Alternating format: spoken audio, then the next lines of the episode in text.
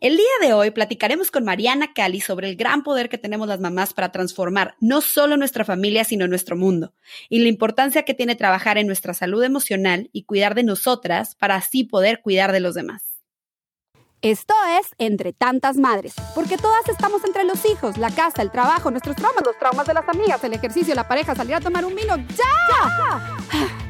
Ser mamá está cabrón y lo que siempre falta es tiempo. Por eso en 20 minutos nuestros invitados nos darán información concreta, sencilla y aplicable. Si una mamá cambia, todo a su alrededor cambia. Bienvenidos a Entre Tantas Madres. Bienvenidos a Entre Tantas Madres. El día de hoy abrimos nuestra segunda temporada que tal vez si ya nos escuchan desde la primera se darán cuenta que pues anteriormente éramos tres amigas haciendo este proyecto y el día de hoy estoy yo solita pero con muchas ganas, confieso que nerviosa, pero feliz de estar aquí el día de hoy. Y abrimos con este tema que es nuestra frase o nuestro mantra que es cuando una mamá cambia, todo a su alrededor cambia. Tenemos como invitada a Mariana Cáliz. Ella es psicóloga especializada en terapia familiar sistémica, psicología perinatal y atención temprana. Y por si no fuera poco, es cofundadora de Muma Clubhouse. Bienvenida, Mariana, ¿cómo estás? Hola, Cintia, muchas gracias. Bien, ¿y tú qué tal? Pues feliz de iniciar esta temporada contigo y de hablar de este tema que fue en gran parte el que me animó a seguir con este podcast yo sola. Y es que sabes que un día estaba discutiendo con mi esposo y pues cada vez me iba enojando más, más, más, más hasta que terminé gritando. Y pues no me importó la verdad que estuvieran ahí mis hijos. Y entonces pues ya sabrás, ¿no? La culpa, todo lo que da, sintiéndome la peor mamá del mundo. Pero después de esto como que me hizo tener esta revelación eh, de, pensar en lo necesario que era trabajar en mí, porque ¿cómo quiero enseñar a mis hijos a mantener la calma, utilizar sus palabras en lugar de gritar, a respirar antes de agredir, etcétera, etcétera, etcétera? Si yo a mis 37 años no lo sé hacer. Entonces ahí es donde digo, ok, voy a continuar con esto. Y no solo para aprender yo, sino también para invitar a las mamás a trabajar en ellas. Y es como se me viene a la cabeza esta frase que ahora es nuestro mantra de si una mamá cambia, todo a su alrededor cambia. Pero Mariana, me gustaría que tú nos dijeras qué significa esta frase y, o qué nos dice esta frase. Bueno, me parece una frase súper poderosa, ¿no? Nosotras, eh, precisamente uno de los objetivos principales que tenemos en MUMA es transmitir esto de que no importa cuántos libros de crianza yo haya leído, a cuántos cursos haya asistido, cuánto, con cuántos expertos haya platicado, cuánto, no importa qué tanta información teórica tenga yo que crea que me van a ayudar en la crianza, si yo no me trabajo a mí misma, si yo no busco bienestar personal, si yo no soy capaz de regular mis emociones, si yo no tengo maneras adaptativas de regular el estrés, etcétera, etcétera, difícilmente voy a poder enseñar eso, ¿no? Entonces, cuando yo empiezo a trabajar en mí, cuando yo empiezo a voltearme a ver hacia adentro y digo, a ver, ¿cuáles son mis estrategias? ¿Qué estoy justo esto que dijiste, ¿no? O sea, te voltaste a ver y dijiste, en la torre, esto es lo que le estoy transmitiendo a mi hija, ¿no? Y entonces, no tiene tanto que ver con qué tanto aprendemos o qué tanto sabemos, sino más bien qué tanto sabemos de nosotras mismas y qué tanto aprendemos de nosotras mismas. Pero va más hacia adentro, ¿no? O sea, es un cambio interior que se refleja en todo alrededor. Y en terapia familiar siempre dicen que las familias son como de estos engranes de, las máquinas, ¿no? O sea, como estas tuercas que van, que todas tienen que ir este, fluyendo en cierta dirección para que en la familia pueda haber fluidez. Cuando uno empieza a, fluir hacia otro lado, entonces todo se atora y ya no fluyen las familias, no, bueno, las máquinas, pero en este caso es una, es una metáfora para las familias, no fluyen de la manera en la que tendrían que fluir. Entonces, cuando mamá, que es el primer referente en la vida emocional de los niños, Fíjense qué papel tan importante, ¿eh? somos el primer referente. Cuando mamá empieza a fluir de manera eh, eficaz, ¿no? Pues entonces obviamente su familia empieza a contagiarse de esto y empieza a aprender estas maneras eh, más adaptativas de vivir el mundo emocional. Y, y, es que, fíjate que ahorita que mencionas esto exactamente, leí una frase también en ese encuentro que estaba entre quedarme, seguir con el proyecto, no seguir, que decía, el, los niños son el futuro y la esperanza del mundo, ¿no? Esta frase ya es como súper común y súper. Y yo dije, en ese momento, no sé por qué mi mente vino, no, no es cierto. Las mamás somos el futuro y la esperanza de este mundo porque nosotras vamos a crear esos adultos que, que van a cambiar ese mundo. Pero ¿por qué es tan importante en la labor de ser mamás esto que estás mencionando en cambiar para que de verdad nuestro entorno cambie? Porque no nada más es que cambia tal vez tu familia, sino de verdad empieza a cambiar entorno en general, tu ciudad, tu mundo. Exacto. Pues mira, esto que dices me parece importantísimo y la verdad es que no lo, no lo vemos tan claro, ¿no? O sea, como que pasamos de largo pensando que sí, el futuro está en los niños y en cómo, o sea, qué hagan ellos. Y entonces todo el tiempo estamos enfocados en su comportamiento, en qué vamos a corregir, en cómo los vamos a educar mejor para que ellos sean los que... Pero no nos detenemos a ver qué ejemplo en realidad estamos dando, ¿no? O sea, no es lo que yo diga, es lo que yo haga, lo que más va, va lo que más va a quedarse en la mente de este niño. O sea, nuestros hijos van a aprender a partir de lo que nos vean hacer, no tanto de lo que digamos, no tanto de la, no, o sea, al final, cómo nos vean a nosotros vivir, cómo nos vean comportarnos con los demás, cómo nos vean eh, manejar emociones, vivir el estrés, enfrentar problemas, pedir perdón o resolver cuando nos equivocamos, o sea, a partir de cómo nos vean ellos, es que ellos van a aprender a vivir su mundo emocional, ¿no? Y no, y no lo vemos esto claro, o sea, antes de que yo me dedicara a esto de, de MUMA, de trabajar en la salud mental materna, porque ese es nuestro objetivo. Ana Bárbara y yo nos encontramos las dos porque tuvimos una revelación del estilo de la tuya, ¿no? Que dijimos, no, a ver, es que el, el, el asunto no está en trabajar en los niños, el asunto está en trabajar con las mamás para que ellas sean su mejor versión y cuando tú seas tu mejor versión, vas a poder transmitirle lo mejor de ti a esos niños. No significa perfección, no significa que nunca voy a gritar, no significa que nunca me voy a estresar, no, no significa nada de eso. Significa que voy a saber qué hacer con todos estos estados emocionales, ¿no? Con todos estos sube y baja. Entonces, pero muchas veces tenemos la falsa creencia de que, bueno, mi hijo se está portando mal, voy y te lo endoso psicóloga, o voy y te lo endoso maestra, o voy y te lo endoso quien sea, ¿no? Y arréglenlo porque él es el de la bronca. Y tú no tienes, o sea, de verdad es impresionante ver cómo la mayor parte de las veces, cuando un niño tiene problemas de conducta o problemas de aprendizaje, cosas así, mayormente tiene que ver con el bienestar y la salud mental de los papás, ¿no? O sea, esto es impresionante. O sea, si supiéramos más esto, nos preocuparíamos más por trabajar en nosotros y menos por estar señalando al niño y las broncas que, que tiene, ¿no?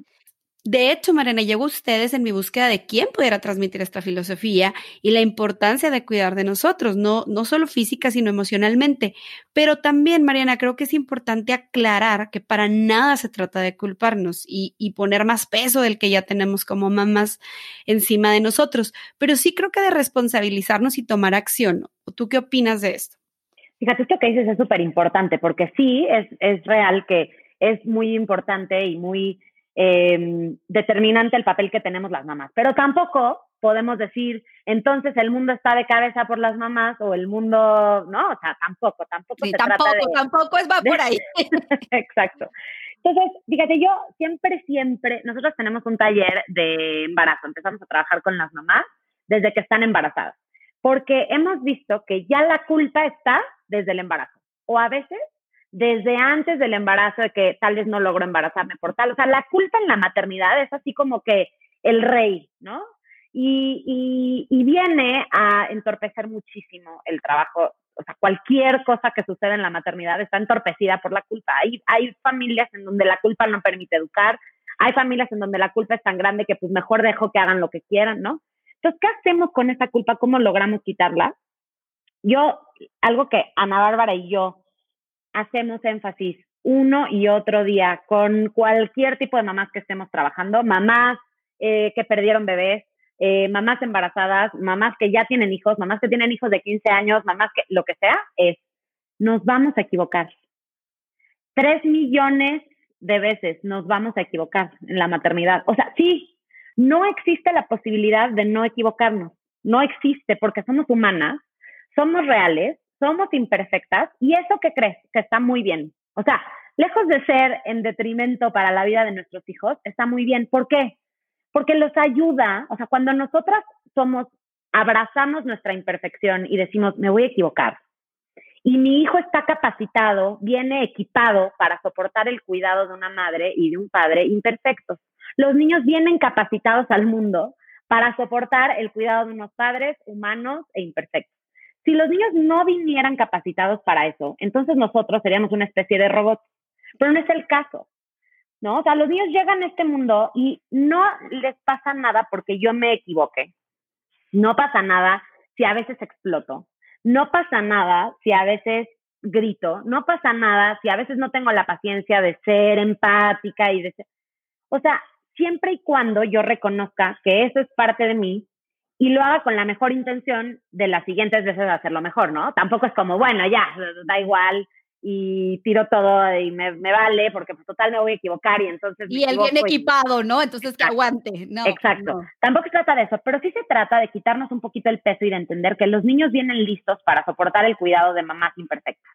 O sea, y que una cosa, una acción equivocada no ejerce trauma de por vida, ¿no? O sea, el trauma es una son varias veces un suceso repetido a lo largo del tiempo. O sea, no es una vez que me equivoqué ya voy a dañar para siempre a este niño y en donde entonces ya no hay vuelta atrás, ¿no? Entonces, nuestras equivocaciones, lejos de dañar, los ayuda porque los ayuda a sentirse fuertes, los ayuda a entender que ellos no son unas cosas imperfectas que nosotras queremos dar la imagen de perfectas, pero ellos sí se equivocan cuando yo acepto que me equivoco, entonces le digo, fíjate, no eres el único imperfecto. Yo también a veces me equivoco. ¿Y qué crees? Que cuando me equivoco, puedo pedir perdón y puedo reparar y puedo este, enmendar, ¿no? O sea, si le grité a tu papá, pues entonces, en lugar, o sea, me voy a sentir culpable porque a lo mejor me viste, pero después puedes ver cómo puedo enmendar la situación. Y esto es enseñanza de por vida. O sea, yo diría, mejor vamos a tomar esos errores y vamos a usarlos para enseñar otras cosas, enseñar tolerancia a la frustración, enseñar a resolver, enseñar a pedir perdón, enseñar a, tapar esos huequitos en donde nos equivocamos, ¿no? O sea, los errores no dañan a los niños, lo que daña es nuestra, esta culpa que no nos permite sentirnos adecuadas y que no nos permite autotenernos compasión, y es que también creo que el, el, eso que acabas de decir al final, la autocompasión, es súper, súper importante. Y también creo que es, aparte de, de, saber que somos poderosas y que tal vez podemos cambiar el mundo si hacemos una crianza más consciente, si vemos dentro de nosotras todo esto que estamos platicando, lograr quitarnos culpas y más bien responsabilizarnos, pero también saber que somos importantes y saber que quitarnos esta como, y mucha más tú y yo que somos mexicanas, esta que nos han enseñado de la mamá abnegada, perfecta, que la tienen en un pedestal y que jamás se equivoca. No, o sea, somos seres humanos igualito que el esposo, igualito que el jefe, igualito que nuestros hijos y que es importante también cuidarnos, así como es importante responsabilizarnos de, de tener una crianza consciente con nuestros hijos, es importante ser compasivas con nosotros. ¿Por qué es tan importante esto y cómo podemos hacerlo, Mariana? Bueno, es lo más, yo, yo diría que es lo más importante, ¿no? O sea, porque si yo no puedo dar nada que no tenga primero. O sea, no, no hay manera que yo pueda enseñarle a mi hijo de amor propio si yo no me amo a mí. No le puedo enseñar a que se cuide si yo no me cuido a mí. No le puedo enseñar a manejar sus emociones porque compré un libro con ilustraciones hermosas si yo primero no sé de qué se tratan mis emociones? No le puedo enseñar a regular el estrés, a ser flexible, a compartir. Si yo primero no lo sé hacer, si yo primero no lo he trabajado en mí. Por favor, cada, o sea, las que estén escuchando esto, piensen cuántas veces no les exigimos a los niños comportamientos y, y, o sea, comportamientos con los demás, ¿no? Cuando están conviviendo con otras personas que ni nosotras mismas somos capaces de dar. ¿No? mil veces. mil veces. es lo que te digo, estamos tan enfocadas en cómo cambiar el comportamiento del niño, cómo educarlo para que entonces sea un adulto perfectito, pero no nos estamos deteniendo a ver, oye, yo soy capaz de hacer todo eso. Oye, yo soy capaz de perdonar tan rápido cuando alguien me lastima. Oye, este, ¿no? Porque a veces les pega el hermanito, les quitan un juguete y pídele perdón y abraza y no sé qué, ya perdónalo, bueno, comparte. Y, y yo digo, y nosotras cuando alguien nos hace algo, somos capaces así tan rápido de ya cambiar de una emoción a la otra, soltar el problema, ¿no? ¿no? O sea, a veces les pedimos cosas imposibles. Entonces, ¿por qué es lo más importante cuidarnos a nosotras? Porque en la medida en la que yo aprenda a lidiar con las cosas del día a día, con mis emociones, con mis problemas, con mi regulación del estrés, con mi autocuidado personal, con tenerme compasión, etcétera, esto lo voy a transmitir.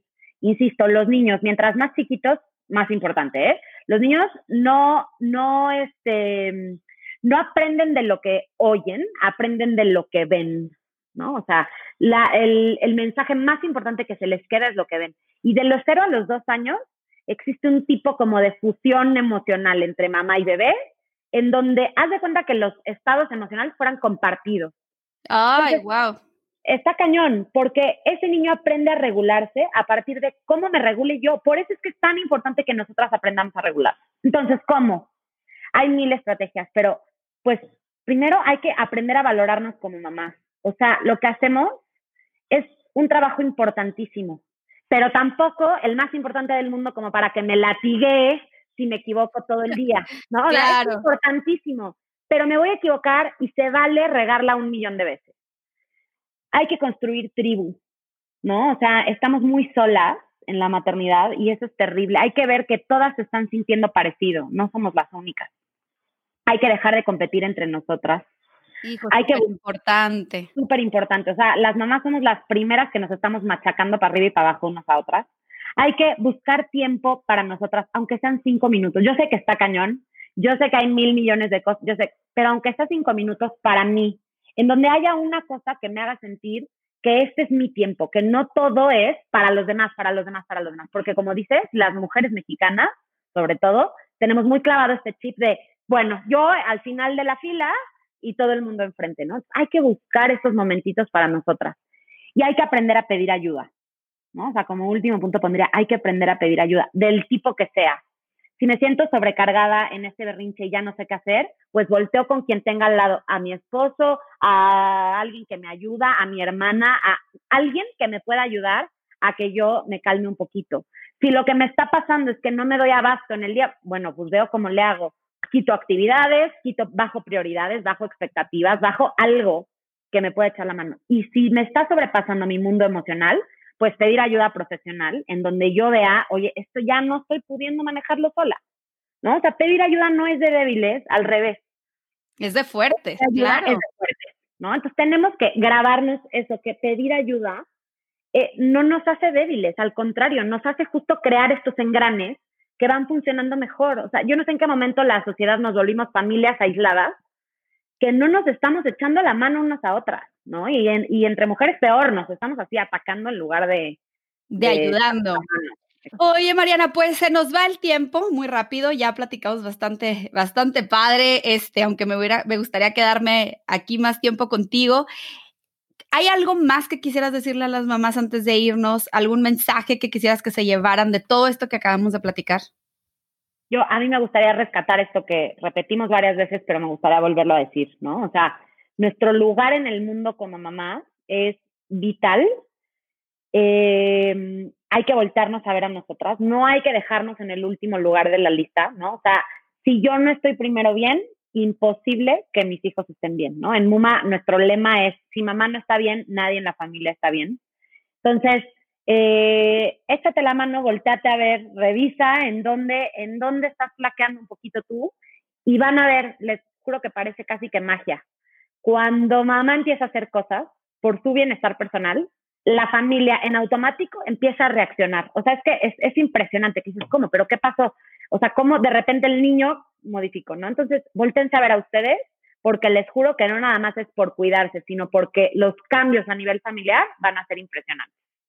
Y aparte creo que también llevarnos esto que puedes voltear a verte y ver en muchas áreas, no tiene que ser todo como, ay, o puede ser traumas que traigas de la niñez, tal vez nada más el hecho de que tú estás perfectamente, pero necesitas esa hora de salirte a hacer ejercicio, eh, tal vez decir, necesito alimentarme un poco mejor para estar de mejor humor, o sea, no tiene que ser como este monstruo gigante en el que tendremos que, tal vez no, tal vez ir a terapia una vez a la semana, tal vez tomar yoga, son cambios chiquitos que con que los vayamos logrando como, son como escalones, ¿no? Siento yo, pues. Eso, Cintia, acabas de decir algo importantísimo.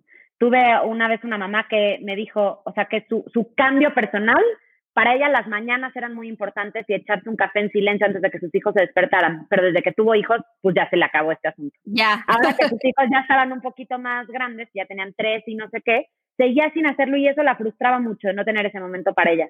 Bueno, pues se organizó de manera, o sea, casi casi creo que se despertaba a cinco y media de la mañana con tal de tener ese momento para ella. Y eso ese pedacito del día para ella le cambió la vida. O sea, qué bueno que aclaras que no es el monstruo abajo de la cama, que entonces voy a tener que ir a terapia los próximos 50 años para tener que arreglarme a mí. No es eso, es voltearme a ver qué me falta.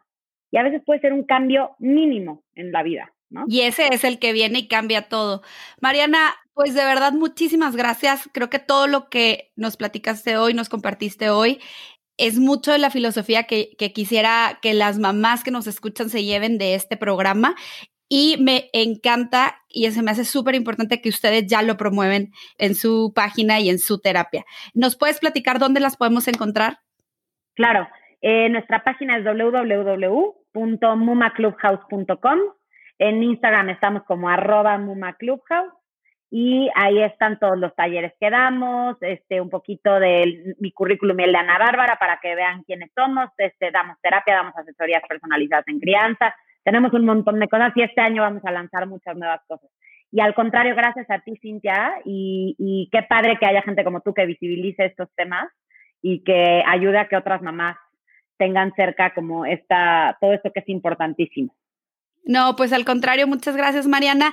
Muchísimas gracias a todos los que nos escucharon el día de hoy. Y pues ahí tienen otra, otra página más donde podemos apoyarnos como mamás. Mariana, un gustazo y nos estamos escuchando y viendo próximamente. Gracias, Cintia, que estés muy bien. Gracias por habernos acompañado una semana más en Entre Tantas Madres. Fue un gusto estar con ustedes. No olviden seguirnos en nuestras redes sociales, escribirnos y compartir nuestros episodios. Recuerden que si una mamá cambia, todo a su alrededor cambia.